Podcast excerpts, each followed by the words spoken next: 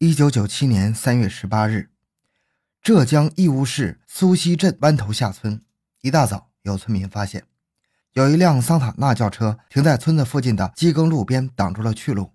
走近一看，里面竟有一具尸体。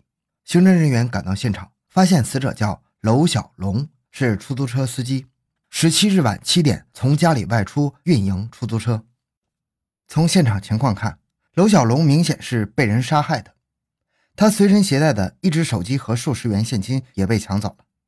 调查发现，十七日晚七点半，有人在现场看到娄小龙的出租车旁边站着两个人，一个身高一米七左右，穿深色衣服；另一个约一米六，两人年纪都比较轻，衣着看着不是特别邋遢的人。很明显，这两个人的嫌疑最大。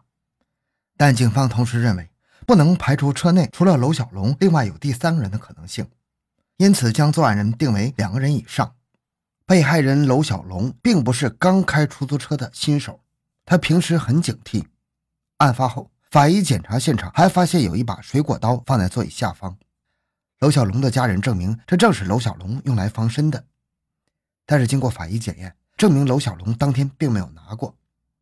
娄小龙准备了刀，却来不及拿出来，这说明凶手作案手法娴熟，心狠手辣，很可能有前科。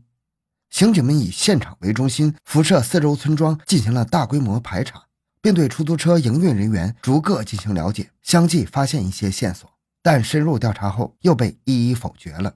欢迎收听由小东播讲的《智审恶魔兄弟》，十八条冤魂终于可以安息。回到现场，寻找真相。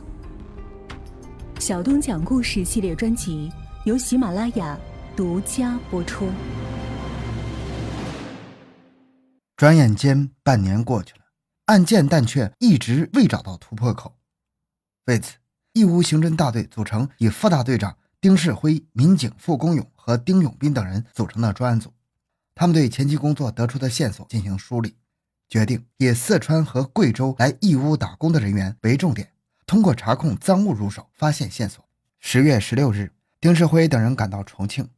对重庆籍人员案发时曾到过义乌的人员逐个进行调查，但工作了十五天毫无进展，大家毫不气馁。傅公勇等人又转到贵州安顺继续调查，经过努力，他们终于找到一个线索：当年的五月份，有个绰号叫“小河妖”的人卖过一只来历不明的手机，并讲过：“我手机这是用生命换来的，都死过好几次了。”这手机后来被安顺市公安局缉毒大队暂扣。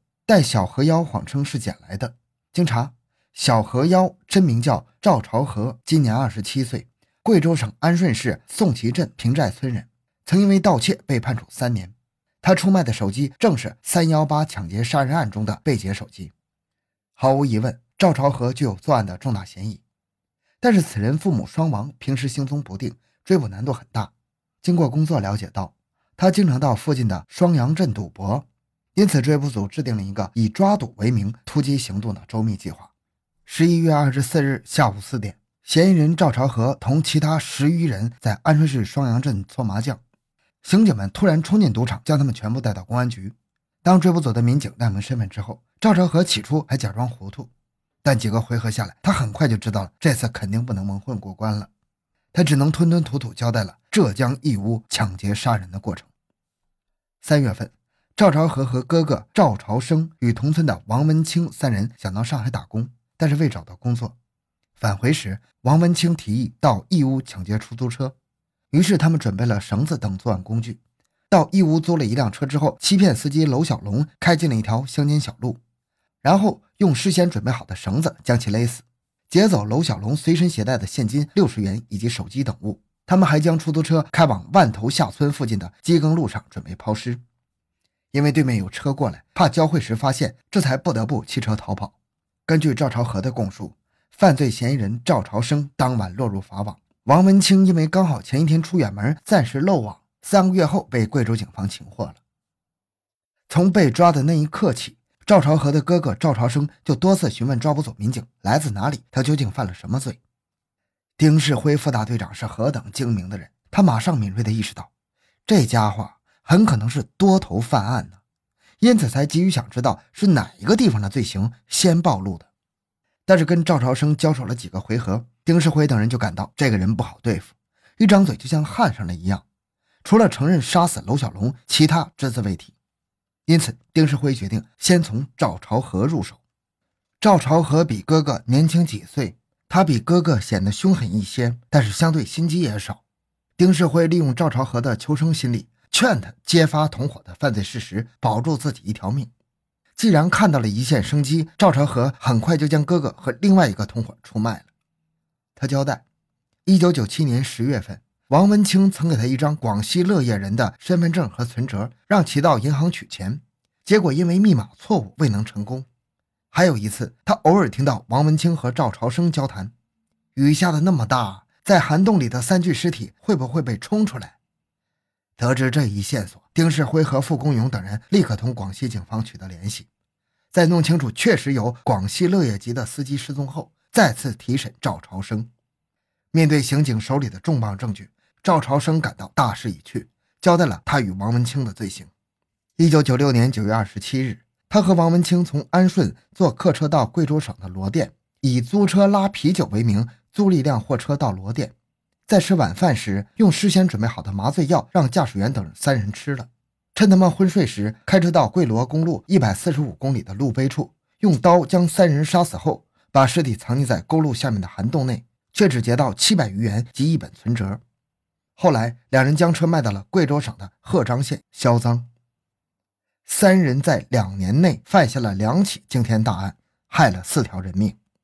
本着从重从快的方针，公安机关迅速将该案移送检察机关审查起诉。一九九八年十二月三十一日，赵朝生与赵朝和以及王文清被金华市中级人民法院一审判处死刑。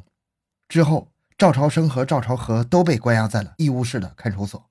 一九九九年春节前夕，为了掌握关押人员的思想动态，义乌市的看守所所长朱三虎部署民警找嫌疑人谈话。因为监狱内时常会发生越狱情况，想要越狱，至少一个监舍的人得一条心，因此谈话有助于发现苗头。二月八日，看守所年轻民警王荣忠从和赵朝和同监舍的人聊天发现，赵朝和可能有余罪没有交代，他及时向所长朱三虎做了汇报。在朱所长的安排下，小王耐心地做赵朝和的思想工作。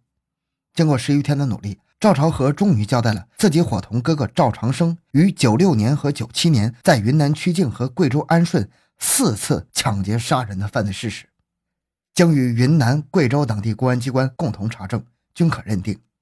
一九九六年九月，曲靖的苏某驾驶出租车行驶到麒麟饭店门前时，被赵朝生和赵朝和拦住，声称要到小坡村。行至小坡村地段。赵朝生又以找工友为名，让苏某来到曲靖火车站二货场附近的一处玉米地。赵朝生让苏某停车，他下车之后，赵朝和趁苏某不备，用事先准备好的尼龙绳从后面勒住了苏某的脖子。苏某挣扎了一会儿就死了。之后，两人拿走了苏某的财物之后，将尸体抬到了路边的玉米地里，并用玉米杆覆盖。之后，赵朝生驾车返回曲靖城区，将车抛于麒麟西路。一九九六年下半年，赵朝生和赵朝和两人在贵州省的安顺市租了一辆出租车到双阳，行至距双阳一华里处，赵朝生叫驾驶员停下，说自己要下车找人，而赵朝和用绳子从后面将司机勒死，然后将尸体运至了安顺市龙宫旅游区对面公路的涵洞里藏下。一九九七年三月，两人乘火车到曲靖，在火车站租了一辆出租车进城。当车行至开发区一处工地时，赵朝生找借口下车，而赵朝和故技重施，再次将驾驶员勒死。之后，两人抢走财物，将尸体抛于工地内，由赵朝生驾驶车辆将车抛于室内，两人步行至火车站，乘火车离开曲靖。一九九七年四月末的一天下午，赵氏兄弟再次窜至曲靖，在麒麟街心花园附近认识了一名失足妇女小 A。谈好价钱之后，两人将小 A 带到了诸葛亮七擒孟获的壁雕处。看天色还早，又将小 A 带到了大坡寺的梨园内。赵氏兄弟先后和小 A 发生性关系，最后用事先准备好的绳子将小 A 勒死。搜取钱财之后，将尸体移至旁边的一个水塘内。朱三虎所长立刻将这一情况通报上级。云南警方得知消息后，对义乌警方工作的深入细致表示钦佩和谢意。